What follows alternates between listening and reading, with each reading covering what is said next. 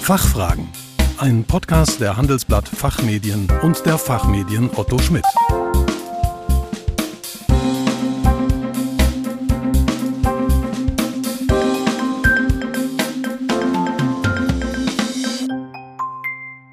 Willkommen bei den Fachfragen. Sie hören Antworten und Handlungsvorschläge zu aktuellen Themen aus Wirtschaft, Recht und Management. Mein Name ist Kerstin Pferdmenges. Unser Thema heute die Reform der Corporate Governance nach dem Finanzmarktintegritätsstärkungsgesetz.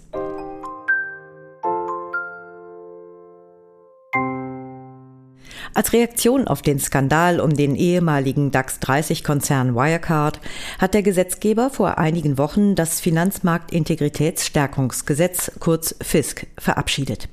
Das FISK führt zu einer wesentlichen Veränderung der bestehenden Corporate Governance Regulierungen und es enthält gegenüber dem Regierungsentwurf auch einige wesentliche Anpassungen. In dieser Podcast-Folge wollen wir über die Auswirkungen des FISK auf das Enforcement, die Abschlussprüfung und auch die Tätigkeit von Vorständen und Aufsichtsräten sprechen. Dabei liegt der Fokus bei Unternehmen des öffentlichen Interesses, den Public Interest Entities, PIEs. Hierzu begrüßen wir zwei ausgewiesene Corporate Governance Experten. Professor Dr. Marius Groß ist Professor für Rechnungswesen und Controlling im Gesundheitswesen an der Hochschule Niederrhein.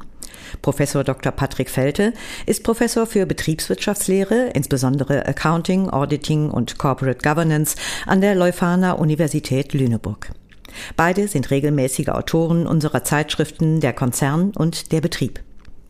Guten Tag, Herr Professor Groß. Willkommen bei den Fachfragen. Grüß Sie, Herr Professor Felte. Schön, dass wir Sie beide noch einmal zu uns einladen konnten. Ja, vielen Dank für die Einladung. Guten Tag. Ja, ich freue mich auch sehr. Herr Professor Groß, könnten Sie uns zum Einstieg erklären, welche zentralen Änderungen beim Enforcement das FISK vorsieht und ob es noch einmal Änderungen gab im Vergleich zum Regierungsentwurf? In der Tat gab es hier nochmal größere Änderungen. Im Referenten- und Regierungsentwurf wurde ja noch eine bloße Stärkung der BaFin vorgesehen. An der Zweistufigkeit des Enforcement-Verfahrens aus DPR und BaFin sollte aber festgehalten werden. Davon hat der Gesetzgeber nun auf den letzten Metern Abstand genommen und entschieden, die DPR abzuschaffen. Künftig ist also allein die BaFin für das Enforcement zuständig. Eine Rolle haben dabei sicher sowohl die Aufklärungsarbeit im Wirecard-Untersuchungsausschuss sowie die Befragung des künftigen BaFin-Chefs Mark Branson im Finanzausschuss gespielt. Insbesondere im Untersuchungsausschuss wurden die Probleme, die die bisherige Zweistufigkeit für die Kommunikation und die Koordination mit sich brachten, deutlich. Von Diskussionen, wer wann für was zuständig ist, ganz zu schweigen. Insofern ist es eine nachvollziehbare Lösung, das Enforcement künftig in eine Hand zu legen. Dadurch, dass die Mitarbeiterinnen und Mitarbeiter der DPR zur BaFin wechseln können, ist auch eine gewisse Kontinuität gesichert. Nach dem Fisk sind ja auch viele Änderungen beim Abschlussprüfer zu erwarten. Können Sie uns kurz die Novellierungen nennen, die aus Ihrer Sicht zentral sind? Ja, natürlich. Im Bereich der Abschlussprüfung folgt das beschlossene FISK in den Grundlinien dem Regierungsentwurf. Es gab aber durchaus noch kleinere Änderungen im Finanzausschuss. Im Kern geht es darum, die Unabhängigkeit des Abschlussprüfers zu stärken, also um die gleiche Diskussion, die wir zum Beispiel auch aus der letzten Abschlussprüferreform aus 2014 kennen. Mit dem FISK wird diesmal die externe Rotationsfrist auf grundsätzlich zehn Jahre verkürzt, die Erbringung von Steuerberatungs- und Bewertungsleistungen durch den Abschlussprüfer verboten Straf- und Bußgeldvorschriften werden erweitert und die zivilrechtliche Haftung des Abschlussprüfers ähm, wird deutlich verschärft. Gerade bei letzterem hat sich bei Verabschiedung des Gesetzes nochmal was getan. Das beschlossene FISK differenziert bei den erhöhten Haftungsobergrenzen nun einerseits stärker zwischen Prüfungen bei kapitalmarktorientierten Unternehmen, bei nicht kapitalmarktorientierten Banken und Versicherungen sowie sonstigen nicht kapitalmarktorientierten Unternehmen sowie andererseits zwischen grober und einfacher Fahrlässigkeit. Damit ist der Gesetzgeber der deutlichen Kritik aus dem Mittelstand teilweise gefolgt beziehungsweise dem Mittelstand ein bisschen entgegengekommen. Neu hinzugekommen sind gegenüber den Gesetzentwürfen noch eine Verkürzung der internen Rotationsfrist von sieben auf fünf Jahre sowie auch etwas mehr Transparenz über berufsaufsichtsrechtliche Maßnahmen. Hier kommt künftig das Name-and-Shame-Prinzip stärker zur Anwendung. Herr Professor Felte, neben dem Enforcement und der Abschlussprüfung müssen sich ja auch Vorstände und Aufsichtsräte auf restriktivere Vorgaben einstellen. Was sind das für Vorgaben? Ja, haben Sie vollkommen recht, dass auch der Vorstand und der Aufsichtsrat nach dem Fisk angesprochen werden.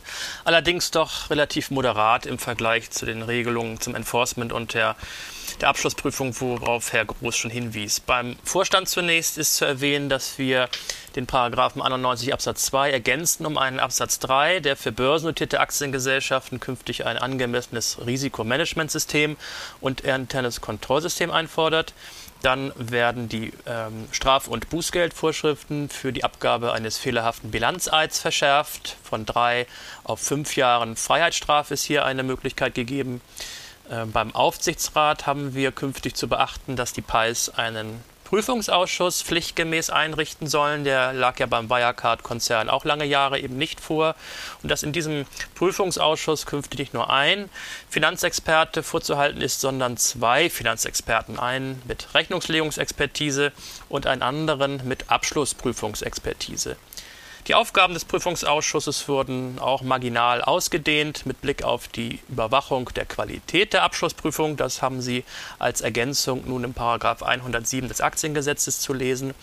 Überdies ähm, kann der Aufsichtsrat bzw. der Prüfungsausschussvorsitzende künftig ein unmittelbares Informationszugriffsrecht genießen gegenüber den Leitern der entsprechenden Corporate Governance Systeme, zum Beispiel dem Leiter des internen Kontroll- oder Risikomanagementsystems und auch die Bußgeldvorschriften für die Ordnungswidrigkeiten des Prüfungsausschusses wurden äh, mit 10 multipliziert, also Geldbußen können künftig bis zu einer halben Million Euro bei PIS möglich sein.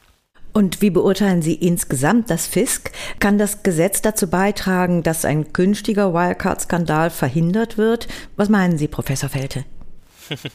Ja, eine gute Frage. Natürlich nicht. Also ich glaube, das ist klar.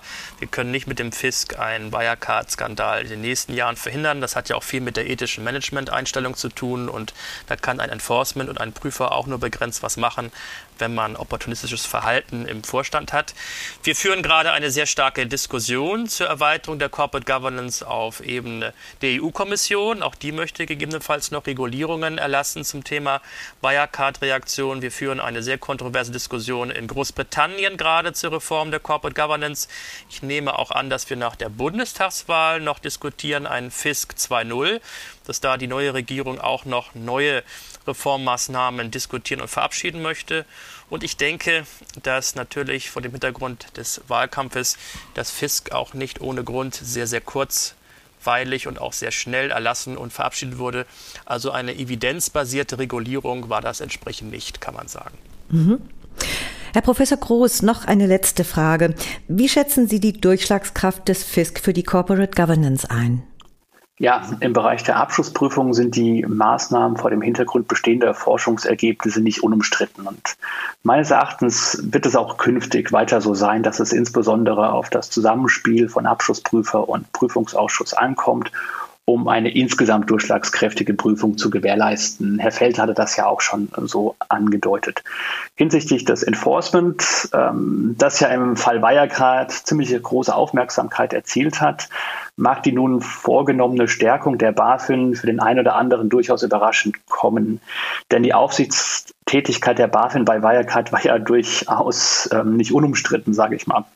Nun kommt es darauf an, was die BaFin, äh, was die BaFin aus ihren neu gewonnenen Rechten und Möglichkeiten macht. Die Zuständigkeiten und die Verantwortung liegt nun ja ganz, ganz klar bei der BaFin. Herr Professor Groß, Herr Professor Felte, vielen Dank für Ihren Besuch bei den Fachfragen und für Ihre Antworten. Vielen Dank. Vielen Dank.